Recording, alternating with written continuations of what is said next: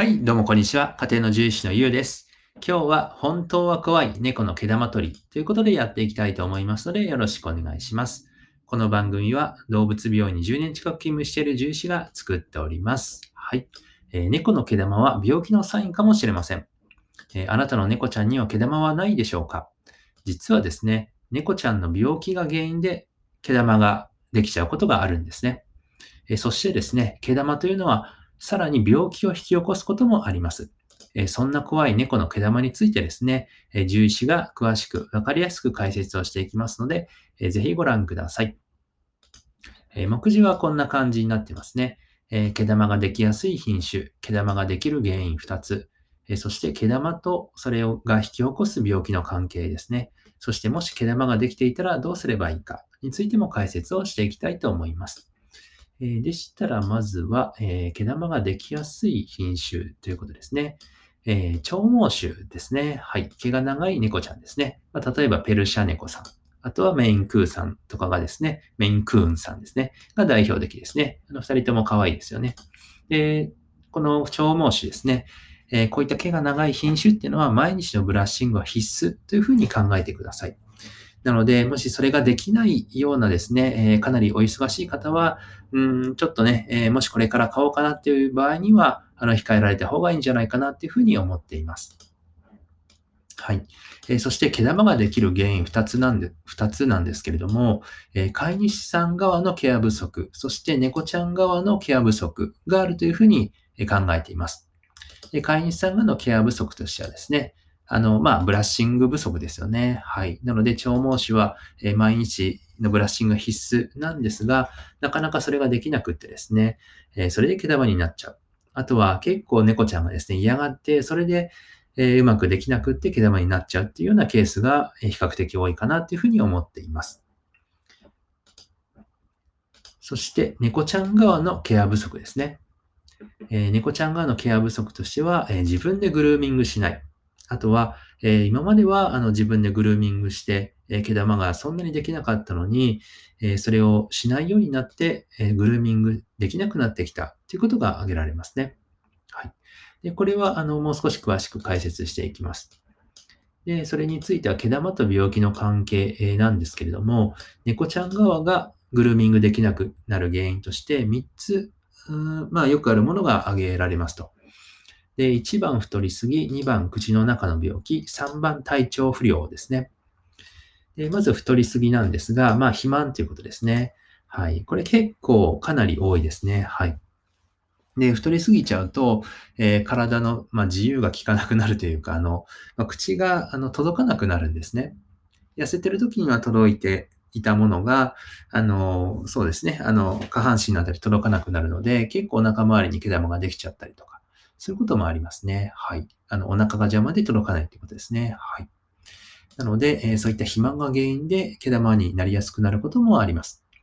そして、え口の中の病気ですね。実はこの口の中の病気っていうのは結構怖くって、え口が痛いので、あの、グルーミングを口でしなくなるんですけれども、えまあ、例えば口内炎があったりとか、で、歯周病、歯石がいっぱい溜まって、それで、えしなくなったりとか。で、さらに怖いのは口の中に癌なのができてしまって、それで、えグルーミングをしなくなるようなケースがあるんですね。はい。なので、実はこういった病気が隠れているケースもあります。そして3番目、体調不良ですね。えー体調不良っていうのは、えーまあ、元気がなくなって食欲もなくなって、なのでまあ、通常は、あの、毛玉動向の前に気づいていただけるとは思うんですけれども、まあ、要はグルーミングをする余裕がないんですね。もうそれどころじゃなくて、ちょっとしんどくってっていう状況なので、はい。なので、まあ、猫ちゃんのなりやすい病気、トップの腎臓病が隠れていることもあります。あとは、体が痛い、え関節炎などがですね、あることもありますね。はい。えーそして次は、えーまあ、今説明したのは、グルーミングができなくなる原因なんですけれども、えー毛玉が、ま、引き起こしてしまう。毛玉ができて、さらにそれが悪いことにつながるということも説明していきますね。えそれが、ま、毛玉が引き起こす病気なんですけれども、ま、例えば毛玉がずっとついてると、え皮膚炎になってしまいます。あとは、え毛玉を飲み込んで、まあ、飲み込んでというか、あの、毛玉に胃の中に毛玉が できてしまってですね、それで嘔吐しちゃったりすることもありますね。はい。なので、まあ、あの、基本的には嘔吐はしない方がいいので、はい。なので、毛玉を飲み、毛玉というか毛を飲み込まない方がいいんですね。はいで、以前一回だけ経験したことがあるんですけれども、あの、毛を飲み込んでしまってですね、で、それが、あの、毛玉となって腸に詰まってしまって、緊急手術をした子がいました。はい。なので、あの、まあ、かなり稀なケースだと思うんですけれども、まあ、実はそういった命に関わることも実はあるんですよということを知ってほしかったですね。えー、そして、えー、まあ、毛玉ができているとですね、あの、まあ、それを取らなければいけませんから、あの、毛玉をカットしますよね。ただその時って、あの、ガチガチに皮膚にくっついていたりするので、結構傷つきやすいんですね。まあ、おとなしくしている子だと、まあまあできるんですけれども、あの、で、もちろん慎重にやるんですが、中にはですね、あの、バリカンでやりますんでね、それで、えー、傷ついちゃうこともありますので、はい。なので、毛玉ができないっていうのが一番重要だと思います。はい。で、まあ、そうは言ってもですね、もし毛玉ができていたらどうすればいいのってことなんですが、あの、まあ、すぐにね、動物病院へまでとは言いません。ただですね、えー、今まで毛玉ができできていなかったのにできていた場合、若い時は毛玉そんなにできていなかったのに、あそういえばなんか最近こう触ると毛玉できてるなっていう場合には、えー、先ほど申し上げたような病気が隠れている可能性があるんですね。なので、早めに動物病院に相談することをお勧めします。まあ、ちなみにですけれども、えー、ま、毛玉ができていたら、まあ、お家でカットするのもありだと思うんですね。ただ、動物病院でもできます。で、慣れていないとですね、あの、先ほど申し上げたように皮膚を傷つけちゃうことがありますんでね、そこは十分注意してあげてください。で、中にはそのいっぱい貯めてから、毛玉がいっぱいできてから動物病院にお願いしますみたいな方もいらっしゃるんですけども、えー、毛玉の量がまあ多ければ多いほど処置は大変で、時間もかかります。で、猫ちゃんにとっても、えー、少なくないストレスがかかりますので、はい。なので、まあ、見つけた時点でなるべく早く相談していただくのがいいんじゃないかなっていうふうに思います。はい。では、そんなこんなで、え、まとめですね。え、毛玉ができやすい腸毛腫は毎日のブラッシングをお願いします。え、毛玉ができる原因はブラッシング不足が、え多いです。えそして、え猫ちゃんの病気、肥満、え口の病気、体調不良などが原因で毛玉になることもありますし、え毛玉が他の病気を引き起こしちゃうこともあります。なので、毛玉は怖いですね。なので、もし毛玉があったら、一度は動物病院へご相談をお願いいたします。はい。えー、じゃあちょっとお茶を飲ませてください。はい。で軽く、えー、ちょっと余談したいんですが、えっ、ー、と、今日、エイプリルフールなんですね。はい。なので、あの、嘘は言わないつもりなんですけど、あの、エイプリルドリームっていうのは今ちょっと流行ってるみたいで、4月1日に、え嘘じゃなくって将来の、まあ、夢を話しましょうってことですね。なので、あの、僕の将来の夢ってまあ何かなと、えー、まあ、あの、ちらっと考えてみたんですけれども、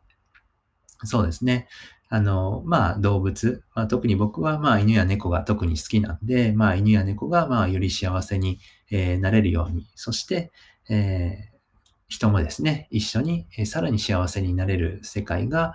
まあ、将来の夢なのかなというふうにぼんやり考えていました。はい。で、えっ、ー、と、まあ、そのためにはですね、あの、まあ、一つ、まあ、犬や猫、まあ、動物のその、まあ、基本的な知識っていうのはとても重要かなっていうふうに考えていて、まあ、昔の僕がですね、そういうのが全然わからなくって、まあ、自分のね、あの、飼ってる子たちに、あの、まあ、間違いみたいなこともしたかなというふうに思っているんですね。なので、まあ、今の時代、まあ、こうやって、えー、まあ、10になれたんでね、あの、そういった時の自分に向けてですね、あの、まあ、なるべく無料でというか、はい、あの、なるなるべくというか正しい知識を発信できたらなと思いましてですね、まあ、こんな形で、あ、日々ちょっと診療でね、辛いことも ありますし、あの、結構ね、あの、忙しかったりするんですが、あの、まあ、ちょっとコツコツですね、あの、配信を続けています。で、時々、あの、えありがとうございましたっていうふうに言われると、あの、嬉しいですね。はい。えー、なので、あの、まあ、これから先、まあ、これから未来ですね。あの、ええっ、と、多分、あの、まあ、どんどんですね、あの、犬や猫含め動物と一緒に暮らす方が、まあ、世界的には増えていくと思うんですね。日本はちょっと、あの、今、下り坂だと思うんですけれども、右肩下がり感が否めないんですが、世界的にはどんどんテクノロジーとかが発達して、えーみんながあの豊かになってですね、えーまあご飯とか、あの住むところとか医療とかがどんどん発達しているので、最終的にはあの心の豊かさを追い求めるようになると思ってるんですね。でその時に、えー心の豊かさっていうところを考えた時に、えーまあみんなではないと思うんですけれども、まあペット、犬や猫、動物と一緒に暮らすことでより心が豊かになると思っています。なので、えーおそらく、あの、どんどん世界的にも、え今、猫のね、飼育頭数が、どんどん増えているってことですし、えまあ、動物と暮らすことで心の豊かさを追い求める方がですね、増えていくと思うんですね。なので、そういったところで、あの、まあ、なかなかね、その動物の知識っていうのは、まあ、10位までになったら、あの、結構分かってくると思うんですけれども、なかなかその一般の方で、えーそういった知識をですね、あの、えー取得するというか、まあ、得るのは難しいかなと思うので、まあ、こうやって、まあ、一応動物のスペシャリストというか、あの、プロなんでね、えー正しい知識を今後も発信していきたいと思いますので、よろしくお願いします。はい。じゃあ、そんな感じですね。えー今日もご清聴ありがとうございました。じゃあ、バイバイ。